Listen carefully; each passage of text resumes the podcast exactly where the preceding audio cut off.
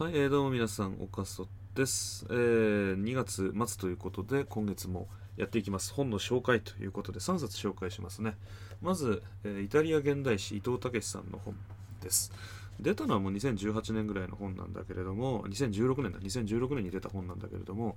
まあ、我々ポリモスは、えー、と今月、イタリア政治に関する動画と、えー、と記事を公開しまして、まあ、全くね、知らない人は知らないと思うんで、一応 G7 のね、一角一一国なんでね。まあ、このイタリアというものが戦後、1940、まあ、G、彼らはね、早々にね、降伏したから43年ぐらいからもう、えー反ムッソリーニで動き出すんだけど、まあ、それから2014年ぐらいまでのイタリアかな。2015年、ぐらいのイタリア。ということでね、あについて、政治について書かれた新書です、これは。900円ぐらいかな。えー本ですね。大変面白いです。イタリアの政治っていうのはもう決まらない政治。そしてまああの、マフィアですよね。カモンラーとか、えーその地域ごとによって呼び方変わりますけれども、非常にあの黒い人たちとのつながりとか、まあ、結構根深い、えー腐敗政治というのがあります。でベルルスコーニーもそのあれですよねお金とかに結構汚い政治家ですよねもうなんかみんな優しそうな顔して、えー実はもうあの黒い人だったりとか、えーまあ、政治家が暗殺されるとか拉致されるとか、まあ、裁判官が暗殺されるとか結構ね血の時代とか鉄の時代とか言われて結構荒々しい現代史を送ってきたイタリアなんですよね。まあ、そういうイタリア政治をですねあのさらっとねあの読むことができるのがこの本で私もねこの本買って読んだ時はイタリアすげえなと思ってなんかイタリアっていうと地味だなんか旅観光地みたいなイメージでは有名だけれども政治って非常に地味だなと思ったけど最近だな地味なのみたいな感じで。いやこん日本のメディアもっと取り上げてやるよ。こんなに楽しい愉快だぞと。なん80年代なんて年に1回はひでえじゃねえかなんか事件が起きてるじゃねえかみたいな。そういう結構面白い国。イタリア現代史。まあほとんどね政権交代がないような国で、えーまあ、腐敗政治が横行しててまあとずっと与党を取ってたキリスト教民主同盟っていうその政党の中で、えー党派別、まあ、日本でいうと派閥だよね、まあ、これで政権交代党内議事政権交代やってたみたいなそんな感じ。でそこからまああのベルル冷戦終わってベルルスコーニが出てきて、えーまあ、変わってくる。なんかポピュリストにつられて変わってくる。そして、えー EU 加盟によってどんどんどんどんイタリアってのは独自政治に独自性がなくなりその中でじゃあどうもがいてそして2010何年3年にはもう左派ポピュリストが出てくる。そして今のドラギ内閣へとつながるっていう感じの、まあ、非常にあのイタリアの苦しい苦しい現代史そしてもう荒々しい、えー最近の政治というものがね、まあ、割とさらっとわかる本です、まあ、ぜひとも興味あったら読んでいただければと。2冊目ですね。2冊目は渡瀬裕也さんの「税金下げろ規制をなくせ」という本ですね。これも新書。これは安いですよ。800円ぐらいで買えますけれども、まあ、最近ねあのツイッターで石原宏高議員環境副大臣かな、えー彼が、えーまあね有権者に喧嘩を売ったるという事件がねツイッター内でちょろっとあったんですよね。MMT 派とリフレ派と、えー自由主義系減税派ですね、まあ、渡瀬さんはその減税派の筆頭とも言える人なんですけれども、まあ、この人たちから散々に叩かれてですね。で選挙落選運動なんていうのが、えー行われてる。ですけれどもこの本非常に面白くて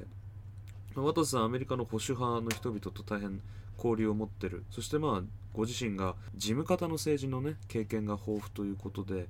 まあ、税金というものがですね、まあ、増税すること多く取られること規制が多いこと経済成長にどのような悪影響を及ぼすのか。でアメリカというものは実際じゃあ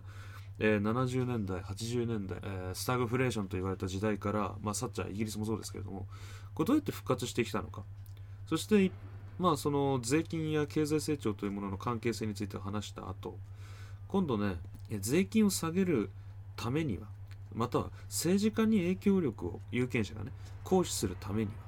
だから民主主義ってなんか結局所詮は1票だから組織票には勝てないから投票に行かないみたいなのが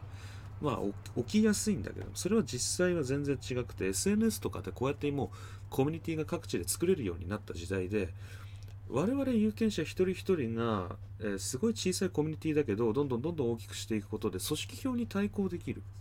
そういう人間たちコミュニティが SNS で作れるんだよ。そしてそれが政治家にどのように影響を与えられるのってこと。非常に細かく書いてある。なんかもう大学のね政策過程論とかの教科書にも全然使えるようなえそういう本のような気がしますね。政治を変える戦略。そして、えー一票の力。まあいかに有権者が政治家を動かしていくため政治家にガバナンスを効かせるためにはどういう方法があるのかということをですね大変詳細にかつ簡単に書か書いてくれた本だと思います。これ一番今日紹介する本の中で安いんで、ね、ぜひとも公文写真書税金下げろ規制をなくせ、え買っていただいたらいいと思います。今年はね選挙が多いですから4月には衆院補選、7月は東京都は都議選、まあね、県知事選もね、方々でありますよね、もう終わってる県知事選もありますけれども、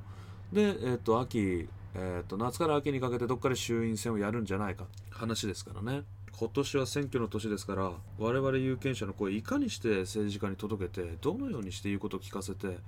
ね議会民主制の本来の在り方というのはどういうものなのかっていうのをねこの本読んで勉強していただけると議員は偉くないんですよ。我々が選んでやってるんですからね。あいつら就活やってるんですよ選挙はっていう話は前にしましたけどもそういうことですね。まあそういう就活生たちですね。選挙で、えー職を探す議員という名の就活生たちを我々有権者という面接官人事関係者はどのようにえ影響力を持たして選ぶのかってことはもうこの本を読めば一発ということです。さあ最後の一冊はエリカ・フランツさんの「権威主義」って本ですねこれは今月出た本です。まあ、新しいイデオロギー対立が国際政治では起きています。えー民主主義 VS 権威主義ですね。で、民主主義代表がアメリカ率いる自由主義国、権威主義代表が、えー中国といった感じになっています。バイデンス、バイデンさんはね、えーっと、外交論文載せてる雑誌に民主主義サミットやるんだって話をして、サリバン補佐官とか、えーブリンケン国務長官、そしてまあ、国防報道官もね、尖閣に中国船が来ることに対してこの間警鐘を鳴らしてましたね。中国そういうことよくねえぞって話してましたけれども、まあ、まさに民主主義対権威主義というこの対立構造がどんどんどんどん進化、えー深くなってってるわけです。でねヨーロッパのフランスドイツイギリスも太平洋に集結して日本はクワッドであるとか、うんファイブアイズへの加盟とかそういうことがまあ議論されるようになってきてるわけです。で、この権威主義って本は、じゃあこの権威主義そのものですね、まあ、実際民主主義国っていうのが減少傾向にあると。東欧の方でもね、えーハンガリーとかポーランドはね、ちょっと権威主義化してんじゃねえかって話、疑惑が出て、EU の中でもですね、最近揉めてますけれども、なんで権威主義国って出てきちゃうのかなで、民主主義がポピュリズムを生んで、結果権威主義とかになってっちゃう。この権威主義っていうもの、独裁政治というものの歴史、そしてまあ、へまあ、どういうどのようにして権威主義が生まれていくのかということについて、えー書かれた本ということになります。エリカ・フランツさんの権威主義独裁政治の歴史と変貌。これちょっとね、2000円ぐらいするんですけれども、まあ、お財布に余裕のある方はですね、まあ今、権威主義っていうのは日本の敵国たちの敵国って言って何でもかんでも敵にするのもあれなんだけれども、まあ、中ロはね、まあ、日本揉めてますけれども、この中ロっていうのは権威主義の国ですから、権威主義の国とですね、あの交渉っていうのはですね、基本うまくいかないですよ。それロシアも北方領土返さないって言い切りましたからね、憲法改正してね。だから安倍さんがあれだけロシアと仲良いってったって何の意味もないし、あのロシアにお金を渡したって何の意味もないですよね。だから権威主義国っていうもののね、思想とかそういう中身を知ることによって、うんまあ、どのように関わっていくべきか、そしてなぜ権威主義がいけないのかということですね。まあ、ところまで、まあ、理解できると思います。さあ、以上3冊ですね。イタリア現代史と税金下げろ、規制をなくせと、権威主義ということで、今月の3冊ですね。読書はですね、必ず、えーあなたのためになると、読んだ人のためになりますよ。ということで、えー今月の本紹介は以上です。また別の動画で、別のコンテンツでお会いしましょう。ご視聴ありがとうございました。